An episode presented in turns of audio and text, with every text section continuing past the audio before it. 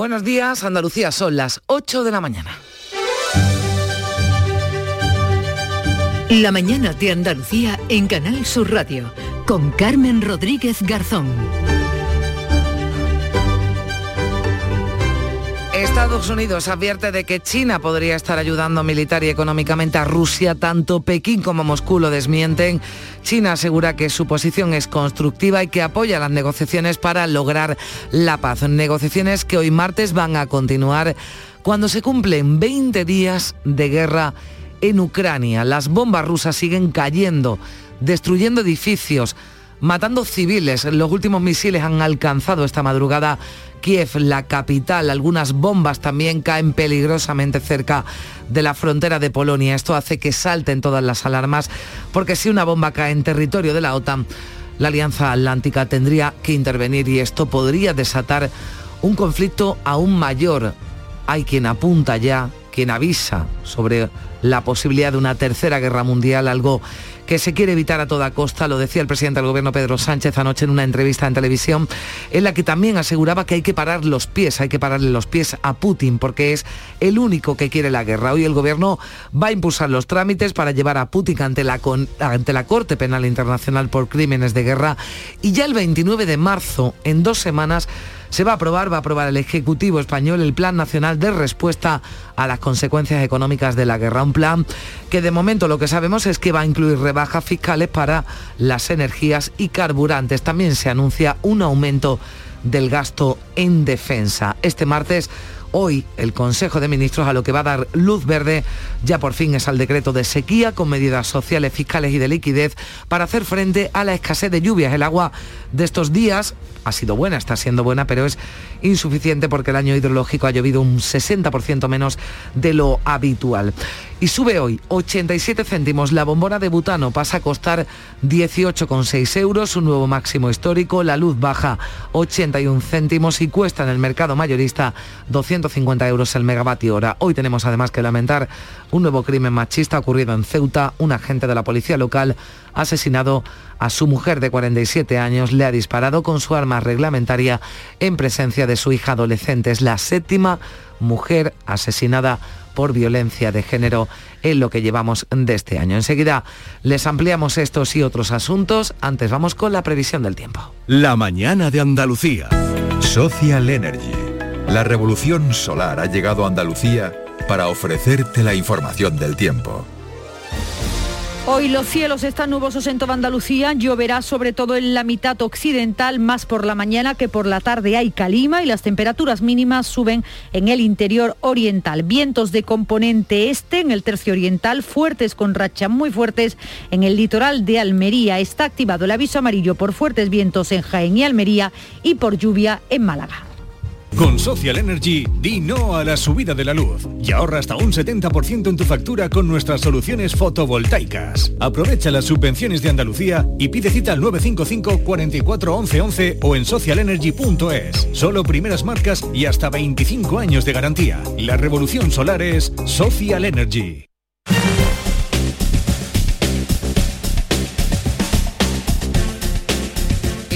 Interesamos a esta hora 8 y 4 minutos eh, por cómo se está circulando, cómo se circula por las carreteras andaluzas. Conectamos con la DGT Patricia Arriaga. Buenos días. Buenos días. A esta hora muy pendientes de un accidente en Sevilla en la A376 a la altura de dos hermanas que corta un carril en sentido a la capital hispalense. Pero además mucha precaución porque registramos tráfico bastante complicado en el acceso a Sevilla por la A49 desde prácticamente la zona de Bormujos. También van a encontrar ya densa la ronda S30 en la zona de la esclusa hacia el puente del Centenario. En la provincia de Málaga, mucha precaución aún por esa alerta de lluvias y a esta hora van a encontrar complicada especialmente la circunvalación MA20 a la altura de Cruz de Humilladero en sentido a Málaga Norte. También dificultad en la provincia de Granada, en la GR30, a la altura de Armilla en sentido Bailén. En general, mucha precaución en toda la comunidad por lluvia, por viento y también por ese polvo en suspensión que reduce de forma importante la visibilidad. Modere la velocidad. Eurojackpot el mega sorteo europeo de la 11, está de aniversario. 10 años repartiendo cientos de millones por todo el continente. Y si no, que se lo pregunten a los afortunados que el Eurojackpot ha convertido en millonarios durante todo este tiempo. Bueno, a ellos y a todas sus generaciones, porque el Eurojackpot de la 11 reparte cada semana botes millonarios. No los dejes escapar. Décimo aniversario del Eurojackpot. Millonario por los siglos de los siglos. A todos los que jugáis a la 11, bien jugado. Juega responsablemente y solo si eres mayor de edad. La mañana de Andalucía con Carmen Rodríguez Garzón. Canal Sur Radio. 8 y 5 minutos de la mañana se intensifican los bombardeos en Kiev, en la capital de Ucrania. Se han escuchado fuertes explosiones esta madrugada. Según han informado medios del país, ha habido al menos cuatro explosiones cuando se cumplen 20 días de la guerra de Ucrania. Rusia prohíbe desde hoy exportar materias primas como azúcar y cereales. Responde así a las nuevas sanciones de Occidente. También hace unas horas el gobierno de Ucrania ha firmado la prórroga por un mes más de la ley marcial. Beatriz Galeano. Siguen prohibiendo, por tanto, salir del país a los hombres de entre 12 y 18 y 60 años y los obliga a la defensa militar. Continúa la guerra, los bombardeos siguen en varias ciudades como Yarkov. Las bombas han destruido un complejo industrial en filme. Este es el sonido que llegaba esta misma madrugada. Han caído varias bombas también en Kiev, una de ellas en un edificio residencial de cinco plantas. Este lunes han muerto 23 personas por el impacto de un misil en Donetsk y el presidente ucraniano Zelensky, en su ya habitual vídeo de cada noche, ha informado de que este lunes 14.000 personas han huido por los siete corredores abiertos de la ciudad sitiada de Mariupol. Han conseguido salir 700 personas, pero por tercer día los tanques rusos han bloqueado la entrada de ayuda humanitaria. Nuestro convoy a Mariupol ha sido bloqueado por tercera vez, pero hoy intentaremos hacerles llegar comida, agua y medicamentos. De todo esto informo a nuestros aliados y cada nuevo acto de agresión lleva a la comunidad internacional a imponer más sanciones. Zelensky se ha dirigido en ruso a los militares enemigos, les ha dicho que en 19 días han perdido más que en dos años de guerra en Chechenia y les ha pedido que se rindan con dignidad. Aquí en España el presidente del gobierno, Pedro Sánchez, ha defendido la necesidad de parar los pies ahora a Vladimir Putin. Así lo decía anoche en la sexta el jefe del Ejecutivo ante la posibilidad de que tras la invasión de Ucrania pueda optar por atacar a otros países. Por eso es muy importante, como usted bien indicaba, que paremos los pies a Putin ahora, en Ucrania, porque si no, efectivamente, no sabemos qué país va a ser el siguiente. Pedro Sánchez asegura que no se enviará tropas españolas a Ucrania, sino que se reforzará a los militares desplegados en los países bálticos en misiones de la OTAN. Sí, sin dar más detalles, eh, decía el presidente que es previsible que se aumente el gasto en defensa y además dejaba abierta Pedro Sánchez la posibilidad de que se abra un nuevo centro de recepción inmediata de refugiados en Málaga, que se sumaría a los ya confirmados de Madrid, Barcelona y Alicante. José Valero. Hola, pues sí, la consulta de Ucrania en Málaga nos acaba de comentar que esperan más información y es que el presidente dijo que España iba a ser solidaria y que además el de los centros de Madrid, Barcelona y Alicante se planteaba abrir otro en Málaga si era necesario. Así lo decía en la sexta. España va a ser ejemplo de solidaridad. Y vamos a hacer, estamos haciendo ya varias cosas. La primera de ellas, hemos puesto en marcha tres centros de acogida y de recepción de los refugiados, en Barcelona, en Madrid, en eh, Alicante, probablemente abramos un cuarto si es necesario, en la ciudad de Málaga. Aquí en Málaga se encuentra la mayor comunidad de ucranianos de toda Andalucía, unos 11.500 habitantes de la invasión rusa de su país. Desde que comenzara han sido numerosas las iniciativas de ayuntamientos de la provincia y de ciudadanos particulares que han llevado ayuda humanitaria y en algunos casos se han traído refugiados ucranianos. Bueno, ahora nos ocuparemos de algunos ejemplos más de esa solidaridad que no cesa para los eh, ucranianos, para los refugiados que están saliendo. Son ya 3 millones los que han salido del país. Tenemos mucha esperanza, ya lo saben, cada día en esas negociaciones de paz. Hoy delegaciones de Ucrania y Rusia vuelven a reunirse para buscar soluciones tras esos pequeños avances que se lograban en el día de ayer. Ucrania ha reclamado un alto el fuego, la retirada inmediata de las tropas rusas de su territorio y también garantías de seguridad. Rusia se estaría mostrando más receptiva, según ha informado la delegación ucraniana. Por otro lado, Estados Unidos y China han mantenido un encuentro en Roma ante la amenaza que supone el apoyo militar a Putin desde Pekín. No ha trascendido detalles del encuentro. El secretario general de la ONU, Antonio Guterres, está asegurado que también tratan de mediar para detener la guerra en Ucrania y ha advertido ya del peligro que suponen los ataques a las centrales nucleares de Chernobyl y Zaporilla. La perspectiva de un conflicto nuclear era impensable y ahora entra dentro de las posibilidades. La seguridad de las instalaciones nucleares también es algo que se tiene que preservar. Es hora de ayudar a la gente de, Ucrania y hacerlo mejor por la diplomacia. Por cierto, que para aumentar la presión sobre Moscú, además del Eurogrupo, los embajadores de los 27 miembros de la Unión Europea intentan acordar nuevas sanciones. Entre ellas, quieren suspender los derechos de Rusia como miembro del Fondo Monetario Internacional o el Banco Mundial, por lo que no podría obtener más préstamos ni beneficios de estas instituciones. Mientras decíamos, sigue la solidaridad desde Andalucía, desde todos los puntos de Andalucía. Ya sabemos que en torno a las 5, 5 de la mañana han llegado a Madrid los dos autobuses de la empresa sevillana Rosabús eh, con decenas de refugiados que han recogido, que traen en esos autocares eh, que iban llenos en el viaje de ida de eh, material de ayuda humanitaria. En Almería también todo está ya preparado para acoger a una docena de niños ucranianos que proceden de un orfanato. Y en Granada ya sabemos que el autocar, un autocar fletado desde Loja, llegará en pocos minutos, a las diez y media, a la frontera, un campo de refugiados en Carna Maldonado. Sí, llegan al campo de refugiados de Varsovia, dejarán material humanitario y vuelven con 51 personas que se alojarán con 28 familias voluntarias de Loja y en varios pisos también cedidos. Además, la Guardia Civil Solidaria prepara 12 camiones con 300 toneladas de ayuda humanitaria procedente de toda Andalucía también para los refugiados. Este lunes se han cargado dos de estos camiones en Granada. Y el Gobierno va a aprobar, ya hablamos de las consecuencias económicas de esta guerra, va a aprobar el 29 de marzo, en dos semanas, en Consejo de Ministros, un plan precisamente para responder a esas graves consecuencias económicas que ya nos está dejando el conflicto ucraniano. Un plan que incluye rebajas fiscales para las energías y los carburantes. Lo anunciaba anoche el presidente del Gobierno, aunque ya la ministra de Hacienda, María Jesús Montero, lo había avanzado. Habrá bajada de impuestos para la electricidad y el gasóleo y se pactará con las comunidades autónomas. Los productos que están más impactados por la inflación, la subida de los precios, tenemos que revisar su fiscalidad. Y yo creo que con eso eh, avanzo bastante de cuál es la actitud que tiene el Gobierno de España, pero que no quiere anticipar ninguna medida sin hacerlo en acuerdo y en pacto con los sectores y sobre todo con las formaciones políticas. En el Mirador de Andalucía, Antonio Felices, presidente de FEDAES, la Federación Andaluza de Estaciones de Servicio, aseguraba que esta es una petición que ya le han hecho al Gobierno con anterioridad. Habíamos pedido también que hubiera una rebaja del IVA del 21 al 10. Parece ser que no han hecho caso y a nosotros y a otros sectores estratégicos de la industria y del transporte que también lo han pedido. Hay también un consenso por parte del resto de las demás fuerzas políticas, de lo cual nosotros como empresarios nos alegramos muchísimo, porque entendemos que es el momento de hacer país y no de hacer política.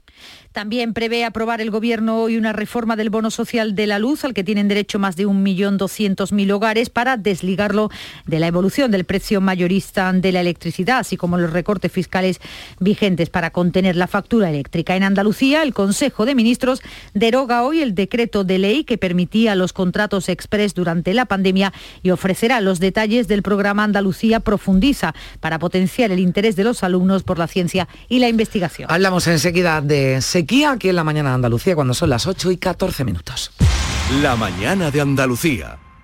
¿En qué capítulo de tu vida estás ahora? ¿Quieres hacer una reforma? ¿Cambiar de coche? ¿Tus hijos ya necesitan un ordenador para cada uno? ¿O quizás alguno ya empieza la universidad? ¿Habéis encontrado el amor y buscáis un nidito? En Cofidis sabemos que dentro de una vida hay muchas vidas y por eso ahora te ofrecemos un nuevo préstamo personal de hasta 60.000 euros. Cofidis, cuenta con nosotros. Cajamar pone a disposición de empresas y autónomos la plataforma de ayudas públicas para informarte, gestionar y financiarte cualquier ayuda de los fondos de recuperación europeos Next Generation. Infórmate en nuestra web o nuestras oficinas. Cajamar, distintos desde siempre. En cofidis.es puedes solicitar cómodamente hasta 60.000 euros, 100% online y sin cambiar de banco. Cofidis, cuenta con nosotros. La mañana de Andalucía con Carmen Rodríguez Garzón.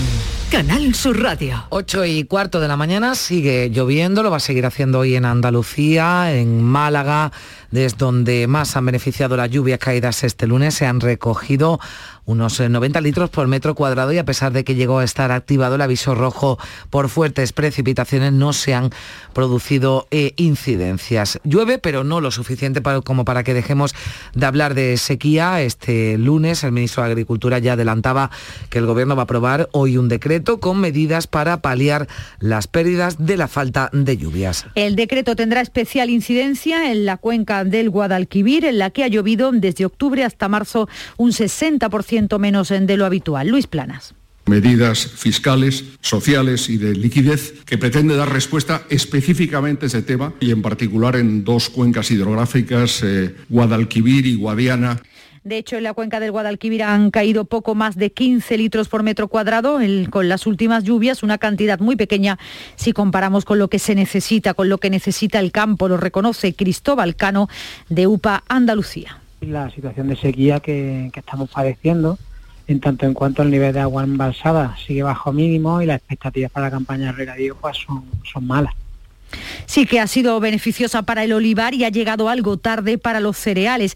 Quienes sí aseguran estar muy preocupados son los ganaderos porque dicen que con el agua caída será difícil tener pastos en primavera. En la campiña de Jerez el invierno está siendo especialmente seco. Sería necesario que cayeran entre 200 y 300 litros para aliviar la situación, según Pedro Gallardo, presidente de Asaja en Cádiz. La situación es muy preocupante porque a pesar de esta lluvia que estamos haciendo ahora, que son muy bienvenidas, pero viene muy tarde, el pasto va a seguir sin aparecer mucho y sobre todo la ganadería lo está pasando francamente mal porque es que mm, la ausencia de pasto evidentemente hay que compensarla con, aportación de, pienso para alimentación ganadera y el pienso se ha puesto por las nubes después de, los costes de producción y ahora también de la invasión de Ucrania. Pues lluvia muy beneficiosa, pero como decimos, eh, insuficiente. De ahí que vayamos a estar hoy muy atentos a esas medidas que va a aprobar el Gobierno en Consejo de Ministros. ¿Qué esperan los afectados que incluya ese decreto ley sobre sequía al que dará luz verde al Gobierno? Pues se lo vamos a preguntar a Pedro Parias, que es secretario general de Feragua, la Asociación de Regantes de Andalucía. Señor Parias, ¿qué tal? Muy buenos días. Buenos días. Bueno, le pregunto qué medidas debe incluir ese decreto para ya paliar a estas alturas los problemas que está causando y que ha causado la falta de lluvias. Bueno, llevamos mucho tiempo esperando este decreto, por fin parece que se va a aprobar hoy y mm, llevábamos pidiendo una serie de medidas, sobre todo paliativas, para en parte, bueno, eh, solventar la crítica situación económica que viven las explotaciones de regadío de la cuenca del Guadalquivir donde ya el año pasado tuvimos restricciones del 50% y en este año se anuncian restricciones entre el 70 y el 80%. Esperamos la condonación de los carnes y tarifas de riego, esperamos también condonaciones en, medidas de cuotas sociales, esperamos la condonación del IBI rústico, esperamos también que haya eh, posibilidad de autorización de ERTE como medida laboral, Esperamos eh, también bonificaciones fiscales en, aquellos préstamos que tengan los agricultores con, con el Estado, bonificaciones de intereses en cualquier, mm. toda medida que venga es positiva para paliar la difícil situación en la que se encuentran las explotaciones de regadío de la cuenca del Guadalquivir. Sí, nos dijo, bueno, decía, ¿no? Ayer en un encuentro informativo Luis Planas, el ministro de Agricultura, que iban a ser medidas fiscales, medidas sociales, medidas de liquidez. No concretaba mucho más, pero entiendo que igual que nosotros van a estar hoy muy atentos en esa concreción ¿no? de, medidas y de propuestas y de iniciativas que incluya el, ministerio. Llegan tarde, llegan tarde esas eh, eh, medidas que usted nos decía al principio. Llevamos tiempo esperando ya que el Gobierno aprobara este decreto ley de sequía. Bueno, eh, puede que alguna llegue tarde, pero en principio si se ejecuta de una manera rápida es posible que los daños a estos que estamos pidiendo que se compensen de alguna manera pues puedan ser solventados con rapidez. Eso es lo que pedimos ahora, es decir, que no se tarde un tiempo eh, grandioso en, devolver los carnes y tarifas que ya han pagado los regantes o en la condonación del IVA, en fin, que se puede resolver. Yo creo que hay que dar eh, la enhorabuena al gobierno por, por, esta, por esta medida que va a ayudar un poquito a sostener eh, la precaria situación económica de los regantes, pero también exigirle que se haga cuanto antes la ejecución de las mismas. Eh, señor Pari, hemos escuchado algunas organizaciones agrarias, evidentemente contentos porque ha llovido, porque está lloviendo. No sé si es pronto para valorar cómo han afectado estas últimas lluvias al campo andaluz. Bueno, lluvias muy dispares, de, 15 litros en algunos sitios a 80 o 90 en otros, como en Málaga, que son buenas, son beneficiosas en general para el campo, pero que de momento no han servido para, con carácter general, mejorar los niveles de embalse de la, de la cuenca del Guadalquivir y las cuencas en las que están también con problemas como el Barbate, como la Sarquía, como todas las Almanzora. En definitiva, eh, son lluvias que van a ayudar, eh, si vienen nuevas lluvias, a, llenar el, perfil del suelo de humedad y si vinieran nuevas lluvias ayudarían a que entraran agua, las corrientes entraran en los embalses. De momento estas, pues bueno, sin duda son buenas, eh, nos quitan la demanda que tienen ahora los cultivos, nos quitan los pastos, para también para los pastos es muy importante, pero nada significativo en relación a, a lo que es entrada de agua en los embalses para la futura campaña de río. Pues esperemos que siga lloviendo, que eso es lo que deseamos todos y que también estas medidas que aprueba hoy el Gobierno sirvan para paliar de alguna forma los eh, efectos negativos de esa falta de lluvia y de esta sequía. Pedro Parias, secretario general de Feragua, muchísimas gracias por estar con nosotros. Un saludo.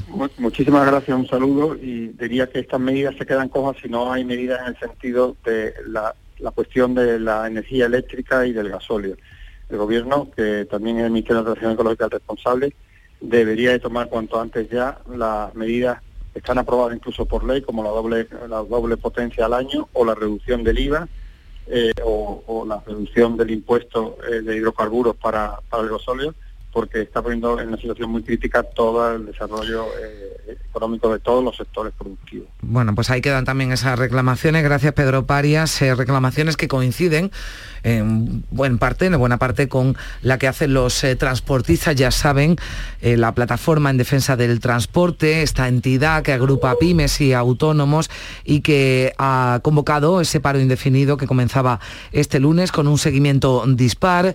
Dice la entidad convocante que está siendo un éxito. La patronal asegura que ha tenido escasa incidencia, pero sí lo que ha provocado es algunos incidentes, incluso los que han tenido que actuar los eh, bomberos eh, con barricadas incendiadas por parte de los piquetes que ha ocurrido en Almería. María Jesús Recio, buenos días. Buenos días. Los bomberos del Poniente nos han informado que han realizado esta madrugada hasta 10 servicios en varias zonas de este punto de la provincia. Hasta las 5 de la madrugada por la quema de neumáticos y contenedores. Ellos achacan estas acciones a los piquetes de la huelga de transportistas. 2.000, por cierto, secundaron ayer la primera jornada de huelga según la plataforma convocante. Hubo piquetes en varios puntos de ejido. En uno de ellos, en el polígono de la Redonda, el conductor de un camión intentó presuntamente circular de forma temeraria al acelerar la marcha y acercarse a los transportistas. La Guardia Civil procedió a su detención por el riesgo de atropello a las numerosas personas que estaban concentradas, según ha destacado su portavoz David Domínguez. Cuando el conductor de un camión al llegar a la altura del piquete acelera la marcha con el riesgo de atropellar a las personas que se encontraban allí presentes.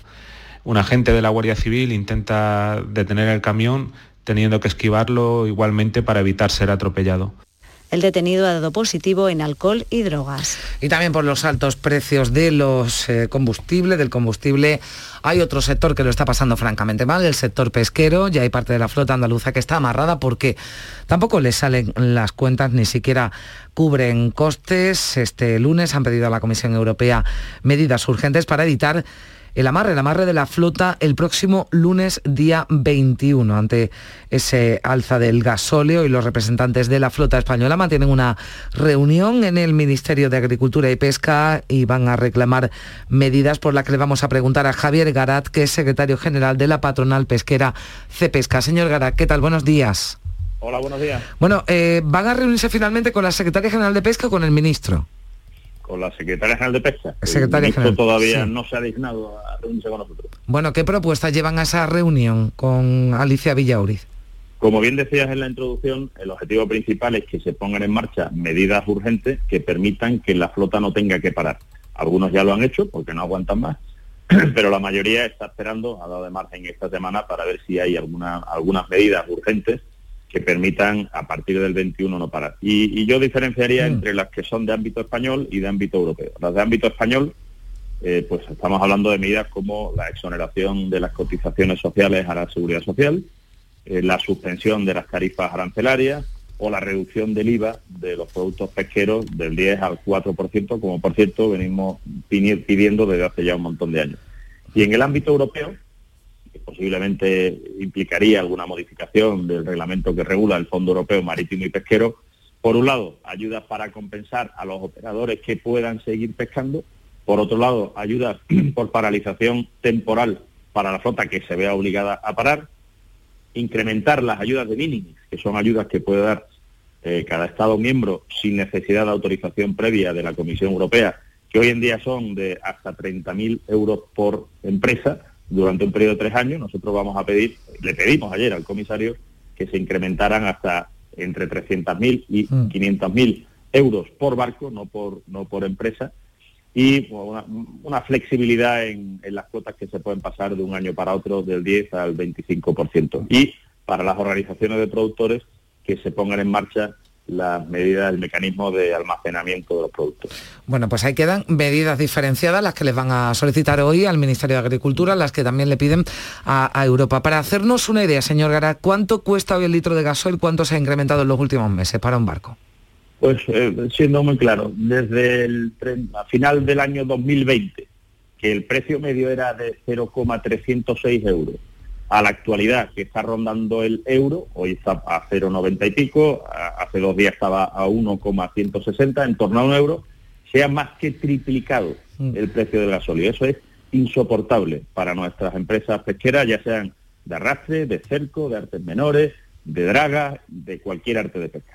Y si amarra la flota el día 21 porque no encuentran respuesta a sus reclamaciones. Entiendo que esto va a repercutir en la llegada del pescado a los mercados. En primer lugar, sería una malísima noticia y sería lo peor que nos podría ocurrir, porque los pescadores quieren seguir pescando. En segundo lugar, obviamente, habría un problema de abastecimiento de, pescado, sobre todo este pescado fresco, maravilloso que tenemos de nuestras costas y que, llega diariamente a través de un sistema de distribución espectacular que tenemos en España, que no existe, por cierto, en otros lugares del mundo, y que permite que cada día podamos recibir en nuestras mesas o consumir en nuestras mesas la proteína animal más saludable que existe en el mundo y con menor impacto de huella de carbono en su producción, que además de tener unas propiedades nutricionales impresionantes, está demostrado que produce felicidad. Con lo cual eso es lo que nos perderíamos los ciudadanos si no se aplican medidas urgentes. Bueno, pues esperamos que se atiendan las eh, medidas, eh, sobre todo por esos problemas que está, eh, está pasando el sector y también por, lo que usted nos decía, para que no nos perdamos algo tan bueno como el pescado fresco en nuestras mesas. Muchísimas gracias Javier Gará, secretario general de la Patronal Pesquera Cepesca, por atendernos. 8 y 28 minutos. Buenos días. En el sorteo del cupón diario celebrado ayer, el número premiado ha sido 21.599 21599. Asimismo, el número de serie correspondiente a la paga, premiado con 3.000 euros al mes durante 25 años, ha sido 16016. Hoy, como cada día, hay un vendedor muy cerca de ti repartiendo ilusión. Recuerda que este 19 de marzo se celebra el sorteo extra Día del Padre de la ONCE, con un premio de 17 millones de euros. Disfruta del día. Y ya sabes, con los sorteos de la ONCE, la ilusión se cumple. Andalucía pescamos frescología. Nuestra flota pesquera artesanal faena cada día para abastecernos de la calidad y frescura del pescado recién capturado en nuestra costa andaluza. Y al pasar por Lonja, cuenta con todas las garantías de seguridad alimentaria y sostenibilidad. Consume pescado fresco andaluz. Consume frescología. Fondo Europeo Marítimo y de Pesca. Agencia de Gestión Agraria y Pesquera de Andalucía. Junta de Andalucía. Un par de apuntes. Antes de llegar a las ocho y media, baja la tasa de incidencia en Andalucía por COVID, seis puntos del del viernes, está ahora en 263 casos por cada 100.000 habitantes. Ha descendido también el número de personas ingresadas. Ahora mismo hay 565 pacientes. Es el dato más bajo desde el pasado 17 de diciembre. El Ministerio de Sanidad solo va a ofrecer datos los martes y los viernes. Lo hará hoy. Andalucía seguirá facilitándolos a diario. Y en el caso de los Jerez, juicio esta mañana en la audiencia de Sevilla al exalcalde de Cazalla de la Sierra, hermano del expresidente eh, Pedro Rodríguez de la Borbolla, ese se llama el exalcalde de Cazalla, acusado de recibir subvenciones fraudulentas por valor de 8 millones de euros. Son era dinero público en cinco ayudas para sus empresas. El fiscal le pide una condena de siete años de cárcel. Fueron las primeras ayudas que se concedieron de los SERE. En total, cinco sociedades vinculadas a Pedro Rodríguez de la Borbolla relacionadas con el corcho que recibieron 8.400.000 euros. Y tenemos que lamentar ese nuevo crimen machista ocurrido en Ceuta. La delegación del Gobierno ya ha confirmado que ese asesinato de una mujer de 47 años ocurrido este lunes a manos de su pareja, un agente de la policía local. Se trata de un asesinato machista, el séptimo, séptimo crimen machista, lo que llevamos de año en España. En la mañana de Andalucía de Canal Sur Radio, las noticias de Sevilla A esta hora de la mañana todavía quedan los 6 kilómetros de retenciones en la A49, en el acceso a Sevilla desde la carretera de Huelva. Hay 3 kilómetros de retenciones en la autovía de Utrera y 2 en la entrada a Sevilla por el patrocinio. El tráfico también es intenso en los accesos a la ciudad por Juan Pablo II, por el Alamillo y por la avenida de Andalucía. Hay mucha circulación en la ronda urbana norte en ambos sentidos a la altura de San Lázaro, así como en el cruce de la avenida del Tamarguillo con la avenida de La Paz y en el cruce de la Bujaira con Eduardo Dato. Y la policía ha detenido en el, Baiz, en el Baci al padre y al abuelo de cuatro menores por malos tratos habituales y falta de cuidados básicos. Son cuatro hermanos de 6, 10, 12 y 14 años. Ellos mismos denunciaron en el colegio lo que les estaba pasando. El dispositivo policial continuó operativo hasta la localización del cuarto menor de 6 años de edad, al que, al, que su abuelo mantenía oculto en otra localidad de Sevilla. El abuelo de los menores también fue detenido por un delito de malos tratos continuados en el ámbito familiar y dos hombres con 35 y 25 años han sido detenidos por tirotear la puerta de una discoteca en el polígono Calonge en la madrugada del domingo. Ambos habían sido expulsados del local porque uno de ellos estaba consumiendo drogas. La abandonaron amenazando con volver y disparar y efectivamente así lo hicieron. Y a todo esto Sevilla ha incorporado 91 nuevos policías locales. Es el mayor aumento de plantilla desde hace eh, más de una década. El alcalde ha dicho que desde este mismo lunes se incorporan 58 nuevos y 33 están en la academia. Entendemos que esa cercanía con los ciudadanos, con los comerciantes, es una demanda recurrente por parte de, los sevillanos y de las sevillanas y en ese sentido pues la mayoría de estos efectivos van a reforzar esas policías de los distritos para acercar, si cabe, eh, la policía local a los ciudadanos. Y en Sevilla, por ejemplo, han comenzado los preparativos para la final de la Europa League del día 18 de mayo, así que vamos con los deportes. Iberfurgo. El alquiler de furgonetas con una nueva y variada flota de vehículos industriales en Sevilla les ofrece la información deportiva. Nuria Gaciño, muy buenos días. Buenos días. El Betis se reúne hoy en Madrid junto con el otro finalista de Copa, el Valencia y la Federación Española de Fútbol para organizar los detalles de la final copera del próximo 23 de abril. En el Club Ético se buscará obtener el máximo número de aforo posible para sus seguidores, así que si la Federación renuncia, como en otras ocasiones, a una cantidad importante de esas localidades destinadas a compromisos institucionales, el número de entradas podrá ser mayor. Mientras el Sevilla ha encargado a una empresa multinacional estadounidense un estudio que ya está en marcha para decidir sobre el futuro del Sánchez Pijuán en el que la opinión de los abonados tendrá mucho peso. ¡Guau! ¡Vaya furgoneta! La he alquilado en Iberfurgo. Está súper nueva. No parece de alquiler. Ya, en Iberfurgo disponen de una flota en perfecto estado y te ofrecen presupuestos a medida. En Iberfurgo somos expertos en alquiler de furgonetas de carga, pasajeros y carrozados. Visítenos en iberfurgo.com o en Sevilla en el Polígono Industrial Parsi. Automóviles Berrocar, más de mil coches de todas las marcas y modelos. La mejor garantía del mercado, inmejorable financiación, sin sorpresas de última hora y con total transparencia para que la compra de tu nuevo coche sea una decisión inteligente. 50 concesionarios Berrocar y más de 700 talleres concertados en territorio nacional. Entrega a domicilio totalmente gratis. GrupoBerrocar.com Este año sí salimos. Cada noche, a las 10, Canal Sur Radio te acerca a la Semana Santa. El llamador. Este año también en Spotify. 15 personas han perdido la vida a causa del COVID en los últimos días en Sevilla, en los que se han registrado 358 nuevos casos. En estos momentos hay 106 personas ingresadas, de las que 18 están en la UCI. Y en Tomares hoy el escritor Juan José Millás y el antropólogo Juan Luis de Arzuaga ofrecen el pregón inaugural de la decimotercera edición de la Feria del Libro, una semana llena de cultura y actividades tal como destaca el alcalde. Se ha conseguido una programación para una gran fiesta que va a convertir durante una semana a Tomares en el centro de las letras en Andalucía. Una cita de gran nivel, en la que estamos convencidos que va a atraer a numeroso público y que va a servir para que se cumplan los objetivos que nos hemos marcado para esta feria. Promocionar la cultura, fomentar la lectura, y apoyar a los escritores, editores y libreros. Y el reconocido músico de viola de gamba, Jordi Sabal, inaugura este martes el 39 Festival de Música Antigua con un concierto junto a Xavier Díaz La Torre a cargo de la torba y la guitarra. Será en el Espacio Turina.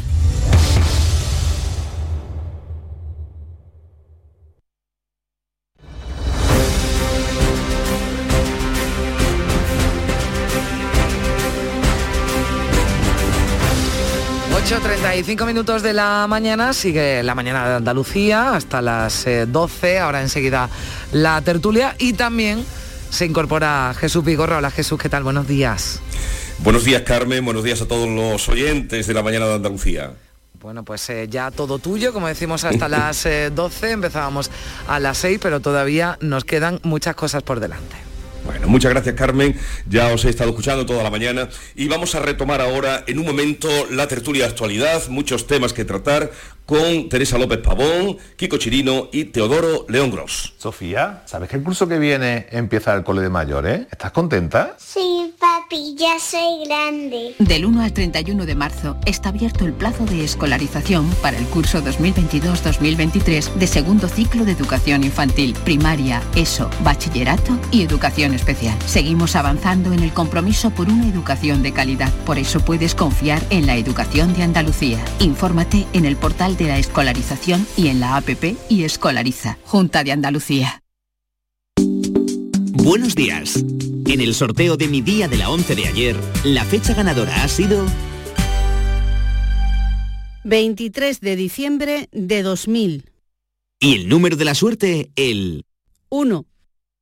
Pide mi día a tu vendedor, también en puntos de venta autorizados o en juegos11.es. No olvides que comprando Lotería de la 11 colaboras con una gran labor social. En la 11 nos mueve tu ilusión. Que tengas un gran día. Gente de Andalucía te invita a conocer la provincia de Jaén a través de la Feria de los Pueblos. Acércate a conocer este sábado la riqueza de nuestros municipios y su esfuerzo por paliar y reducir los efectos del cambio climático. Con un gran número de exposiciones y actividades, talleres, desfiles, actuaciones y degustaciones gastronómicas. Gente de Andalucía. Este sábado desde las 11 de la mañana, desde la Feria de los Pueblos de Jaén, en el Recinto Provincial de Ferias y Congresos IFEJA, con el patrocinio de la Diputación de Jaén. Yo elijo Jaén. 10 años del Día de la Provincia. Información, cercanía, diversión. Así es la tarde de Canal Sur Radio con Mariló Maldonado. Tu programa de radio de las tardes en Andalucía. Con toda la actualidad y las historias que más te interesan. La tarde de Canal Sur Radio con Mariló Maldonado. De lunes a viernes desde las 3 de la tarde. Quédate en Canal Sur Radio. La radio de Andalucía.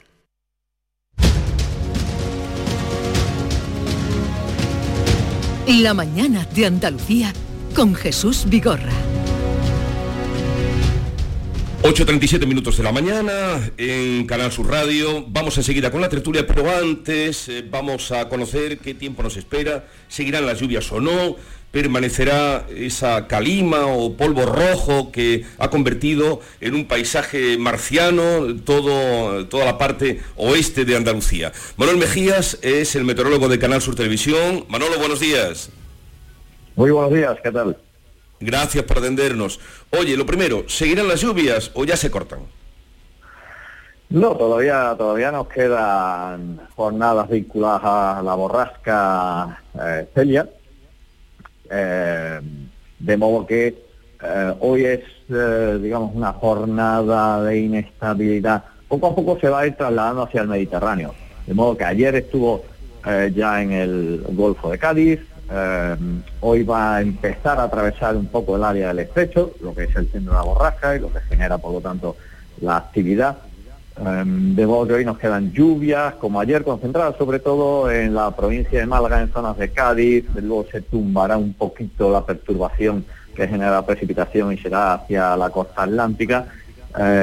y a lo largo de la jornada de mañana, entre mañana y el jueves, pues la zona de precipitaciones se irá trasladando hacia la mitad oriental.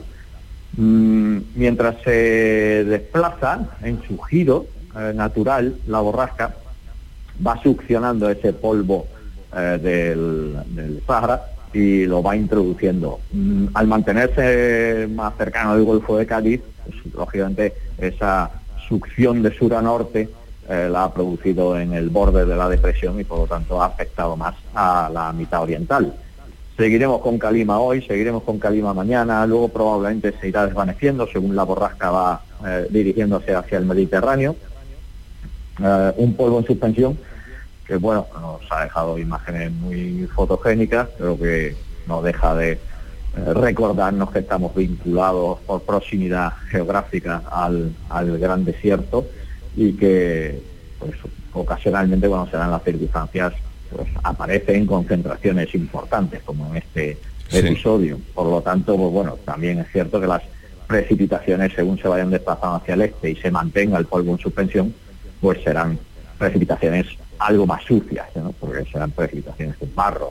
En cualquier caso, nos quedamos con la buena noticia de que seguirá lloviendo durante al menos los próximos dos o tres días de forma desigual en diferentes puntos de Andalucía, hoy más centro y oeste, a partir de mañana más centro-este, eh, hasta que la borrasca termine saliendo.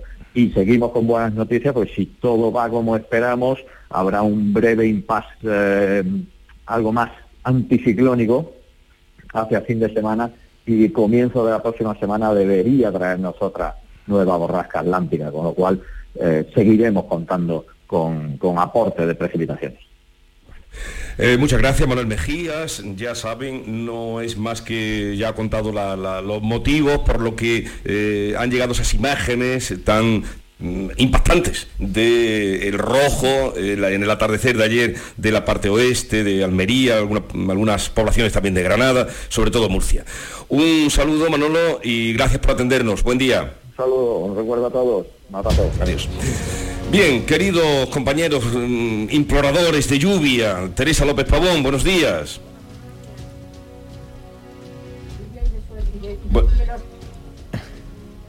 Sí, está ahí Teresa. Sí, está Teresa, está Teresa, pero, pero, a ti te oigo, Teo, buenos días. Buenos días, Jesús.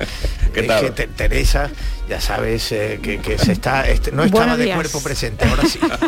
estaba, estaba de cuerpo presente eh, y de micrófono presente, pero bueno, el cambio, eso de cuerpo presente, eso de, cuerpo presente tiene una connotación eh, rara.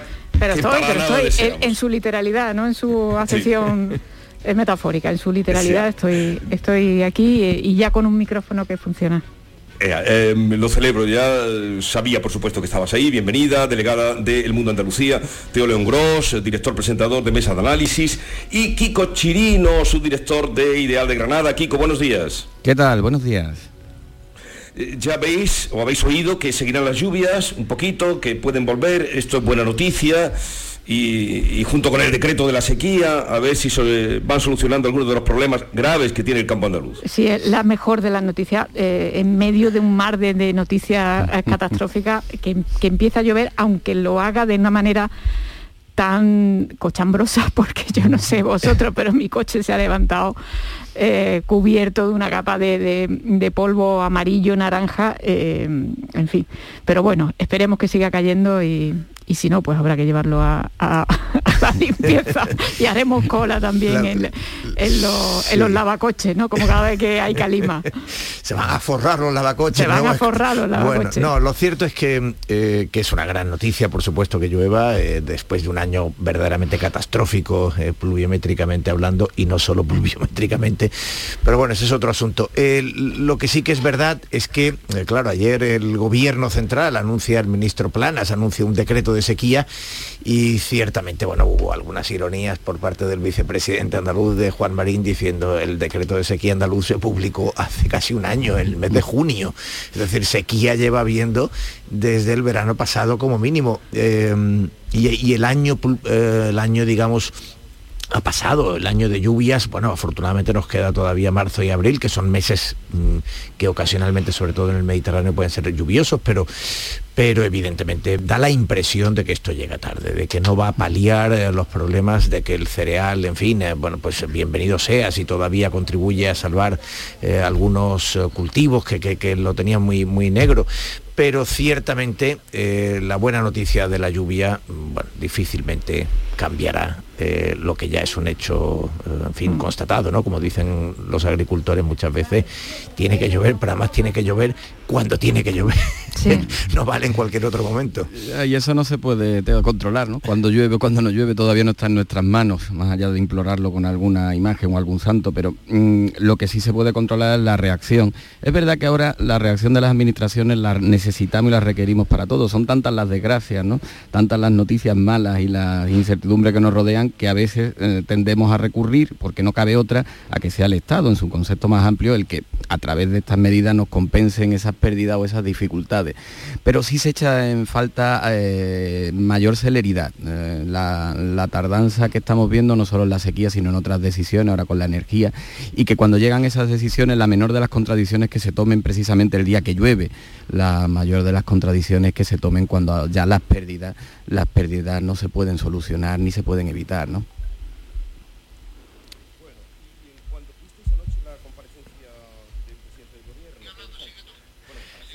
Bueno, sí. Eh, sí, la verdad, la verdad que, en el bueno, en el llueve, llueve sobre seco. En este caso no podemos decir que llueva sobre mojado, pero sí llueve sobre mojado, sobre eh, yo creo que la gestión política es verdad que ha habido prioridades. se entiende que este año había, pues los focos estaban muy puestos en la pandemia, después en la guerra. en algunos momentos se puso de moda el campo y la ganadería, pero fue por, por el oportunismo político que había provocado la enésima declaración entre y malhadada de, del ministro de Consumo, de Alberto Garzón.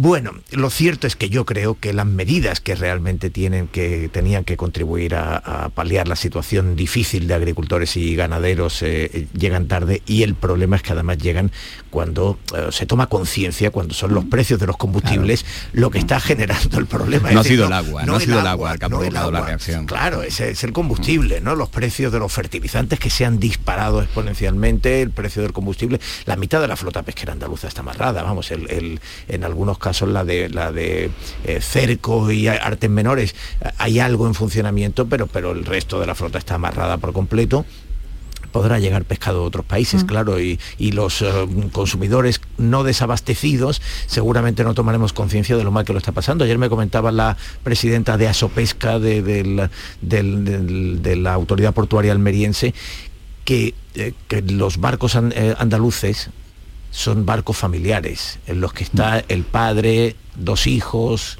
una sobrina, un sobrino, que, que es la familia, y que cuando para un barco, la familia entera queda colapsada. sin ingresos. Sí, sí. Sí, todo esto decíamos efectivamente el precio de los combustibles, eh, la sequía y una PAC que no acaba de, satisfacer la necesidad y la, urgencia del campo. Em, eh, decía Teo que, se, puso de moda el campo hace eh, cuestión de mes y medio cuando con las elecciones mm, castellano y leonesas, pero yo creo que el campo va a ser la gran batalla en las elecciones también andaluzas y de hecho eh, lo estamos viendo, ¿no? Como, como Vox se arrima cada vez que mm. puede a todas esas movilizaciones, como desde la Junta de Andalucía se están haciendo continuamente gestos también mm. eh, de apoyo y, en favor de, todas las familias que dependen y que viven del, campo, en su sentido más amplio, ¿no? agropecuario, ¿no? todo lo que tiene que ver la agricultura, la ganadería. Y, al gobierno le toca, le toca también hacer ese, esfuerzo, ¿no? porque efectivamente el Partido Socialista está también muy preocupado con, con, esas nuevas generaciones eh, eh, de, agricultores que se acercan cada vez más a las posiciones más radicales y, más drásticas precisamente porque no encuentran respuesta en la, fórmula ordinaria de, atención mm. a la supervivencia del campo, ¿no? esa fórmula ordinaria que vienen casi siempre de la mano de la Unión Europea y de, todas las ayudas a la, producción, pero que, que está eh, han estado en cuestionamiento con una reducción en, el último acuerdo europeo de las ayudas para, en general para toda la agricultura y sobre todo con, esa fórmula de distribución que no acaba de... Yo creo, Teresa, perdón, perdona, Kiko, yo, creo, mm, honestamente creo que el Partido Socialista tiene un problema y son conscientes y, lo, y lo admiten y lo, te lo dicen, ¿no? Evidentemente. Su gran granero era la Andalucía rural. Porque, porque tenían la, vivían con, con ah, habiendo asimilado que el campo era absolutamente fiel, que era suyo, que era identitariamente eh, voto del Partido Socialista y que ese voto ya funcionaba solo. Es decir, había sorteado el 95 con los cambios de los alcaldes, había sorteado eh, eh, el aznarismo, digamos, luego incluso había sorteado el año, la crisis de 2008, entonces parecía que ese voto era absolutamente fiel. Y bueno, eh, tal vez se pudiera explicar en parte por la paradoja de la satisfacción, la famosa tesis sociológica, tal vez no. Pero en todo caso lo que ha ocurrido es que cuando ese campo se ha visto realmente en problemas, eh, no ha encontrado respuestas, no ha encontrado un discurso, mm. pero sencillamente mm. porque eh, había tal inercia que no había ni siquiera, eh, digamos, una predisposición a dar respuesta. ¿no? Mm. Eh, vamos a ver en qué para o en qué se concreta el decreto de la sequía y también esa bajada fiscal que de momento para los carburantes pues habrá que esperar todavía, porque aunque se anunció, habrá que ver también los socios del gobierno, porque hoy Yolanda Díaz va a tener una reunión con, pues, con sus ministros y con su grupo y a ver en qué queda luego la, la rebaja fiscal. Pero, en cambio, frente a una sensibilización lógica eh, con respecto al campo, a los pescadores que estabais hablando, no, parece que la protesta de los autónomos del transporte ha quedado como muy se han quedado muy solos, vamos, eh, desde los medios, desde el gobierno, eh, todo apunta a que se han quedado pues gritando en el desierto. Bueno, yo creo ahí, Jesús, que eh, la protesta esta eh, empezamos a calibrarla, la envergadura y la dimensión que podía tener probablemente ayer. Eh, era una protesta, le llaman huelga, pero en realidad no es exactamente una huelga, es un paro de camioneros autónomos que dejan parado el camión porque las cuentas no le salen y digo que la dejamos no la suficientemente, no la calibramos porque la patronal eh, no apoyaba este paro ni lo apoya. La patronal tuvo otra serie de protestas en vísperas de Navidad, donde llegó a un acuerdo con el gobierno en el que ahora mismo se siente asistida eh, pues claro, abundaban los peajes, los estacionamientos, una serie de cosas, y ahora las reclamaciones son otras, probablemente más ligadas indudablemente al coste del combustible, que hace que lo que perciben por los servicios los camioneros autónomos, el que tiene una pequeña flota de camiones y trabaja en una cooperativa o trabaja para, para la patronal, para una gran empresa, hace que el coste del combustible se le van, dicen y calculan entre el 70 al 80%. ¿no? Y digo que probablemente ayer la empezamos a calibrar, hay provincias eh, en el que el paro sí fue masivo, en Granada entre ellas, medio millar de, camiones, porque las principales empresas que asisten a gran parte de Andalucía y de España eh, pararon. Y yo por la noche donde lo dejé es que había piquete en algunos centros de distribución, mediación de la Guardia Civil y, que en los próximos días podía eh, verse afectado algunos suministros. El gobierno ha dicho que está garantizado el suministro y eso más allá de un titular grandilocuente, lo que, lo que no se sabe es cómo se va a poder garantizar si este paro se, se mantiene y persiste. ¿no? Sí, pero eh, ayer, eh, bueno, y esta mañana también, es decir, casi todos los medios, eh, todos los portavoces que hablaban del gobierno, había, los empresarios también, una incidencia en que estaban solos, en que no había tenido ninguna resonancia frente a lo que decían, claro, los que se estaban manifestando. No sé dónde está la, verdad o la valoración justa de lo que fue la protesta de ayer. Lo que ocurre, Jesús, es que, es que ayer no protestaba el sector, ayer protestaban los autónomos. Y y, claro, no, el sector no, ni, ni se manifestó, ni quería, eh, ni quería que hubiera manifestaciones, ni quería que hubiera protestas, ni quería que hubiera. Porque en principio, como recordaba Kiko, ellos habían negociado ya eh, eh, las condiciones y en principio bueno, pues estaban satisfechos, ¿no? Pero es que los autónomos están trabajando a pérdidas que ese es el mensaje, ¿no? Que eso es lo mismo que ¿por qué para un barco pesquero? Pues porque sale a faenar y pierde dinero. Y, ese es el problema, claro, si son 300 o 400, pues seguramente su eco es menor. Eh, yo creo que por parte de los medios, en algún caso, puede que haya faltado sensibilidad para entender exactamente la protesta que se, que se hacía ayer. Yo creo que hay que tener cierta empatía. También es verdad que, bueno, que en algunos casos sí, también hay que calibrar bien si la protesta está justificada, se está aprovechando el totum revolutum, ¿no? El, eh, de, de todas las malas noticias y de toda la tensión que hay para tratar de, obtener alguna ventaja, pero desde luego no tengo la impresión de que los camioneros a los que escuchábamos ayer eh, mm, correspondieran a ese perfil. ¿eh? No, pero claro, cuando ellos hablaban, como tú dices, Teo, eh, tenían sus argumentos cuando decían, me cuesta más el viaje, y lo que gasto en, el transporte que lo que voy a cobrar. Mm, en fin, por eso era eh, la llamada o, mm, cómo nos llamaba la atención que era justa desde ese punto de vista de que estaban perdiendo dinero y luego el poco eco que tenían.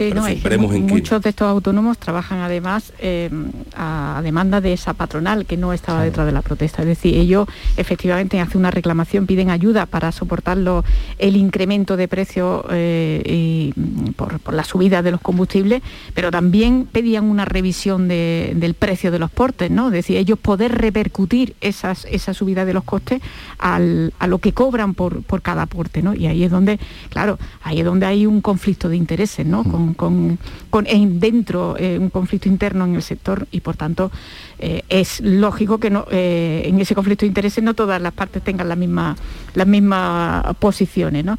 Y en cualquier caso, pues no dejarse el, el, grupo minoritario, pues yo creo que mm, no sé si está a razón de un 30-70% lo que lo que depende, el, transporte que depende de las grandes, de las grandes empresa y lo que y lo que está en manos de autónomos y pymes ¿no? que, son los que estaban ayer convocados ¿no? sí pero sí pero eh, yo en, esa línea Teresa creo que eh, tú apuntas lo de repercutir los costes. El mercado está tan conectado y, y, el combustible incide tanto y la energía incide tanto en el mercado que podemos entrar en lo que eh, técnicamente los ministros llaman la espiral del miedo no una escalada de precios de inflación que, de inflación de uno y tras otro. Pero lo que sí tenemos que ver yo cuando leo los testimonios y ayer eh, cogíamos testimonio de estos camioneros autónomos y decía que pues, uno de ellos, el gasoil nos cuesta 320 euros para el viaje y nos pagan 300 por el porte, no me sale la cuenta, ¿no?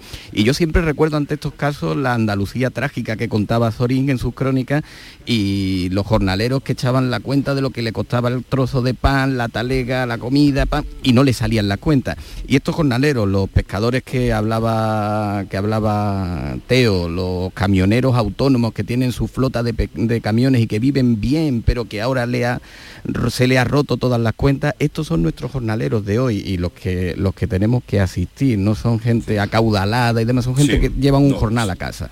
Se les veía en la manera de hablar, en las caras de, de trabajadores. Bueno, ¿cómo hay que contar, vosotros que sois unos excelentes comunicadores, cómo hay que contarle a la gente que el aceite de girasol no hay desabastecimiento, porque llevamos días diciendo que no lo hay y se persiste como en otra época, hace dos años, ocurrió, por ejemplo, con el papel higiénico. Esta mañana me preguntaba al oír que no hay desabastecimiento y por otra parte que siguen demandando, que siguen llevándoselo. ¿Cómo hay que contar eso para que, para que la gente mm, se lo crea o se comporte sin, eh, sin ansiedad?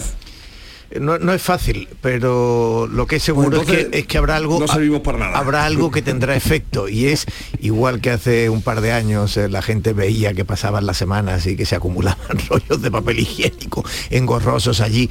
Eh, efectivamente, bueno, pues ver esas garrafas de, aceite de girasol mientras siguen los estantes llenos y a menor precio, porque en este momento están, están a un precio más alto, eh, bueno, pues seguramente corregirá la situación. El miedo, el problema es que el miedo no es racional, Jesús, es irracional.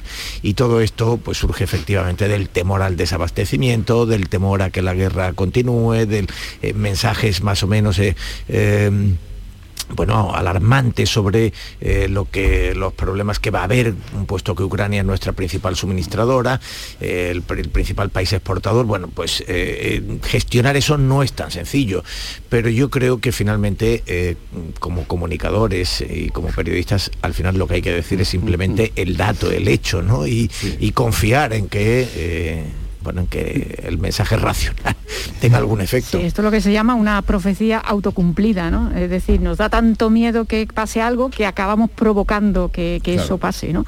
Y efectivamente los estantes vacíos que eh, que hemos visto en algunos supermercados tiene más que ver con, la pulsión de, acumular que, que, que nos ha entrado que, con, que con la realidad del, mercado hoy por hoy. ¿no? no quiere decir que efectivamente pueda haber un problema con el aceite, aceite de girasol, pero es que eh, España si algo tiene es esa autosuficiencia en, términos de, consumo de productos alimenticios. ¿no? Es lo único que, tenemos por encima de otras potencias. ¿no? no teníamos productos sanitarios, no teníamos industria de, los productos sanitarios, pero sí tenemos una agricultura muy potente y por tanto no, no hay ningún riesgo. ¿no?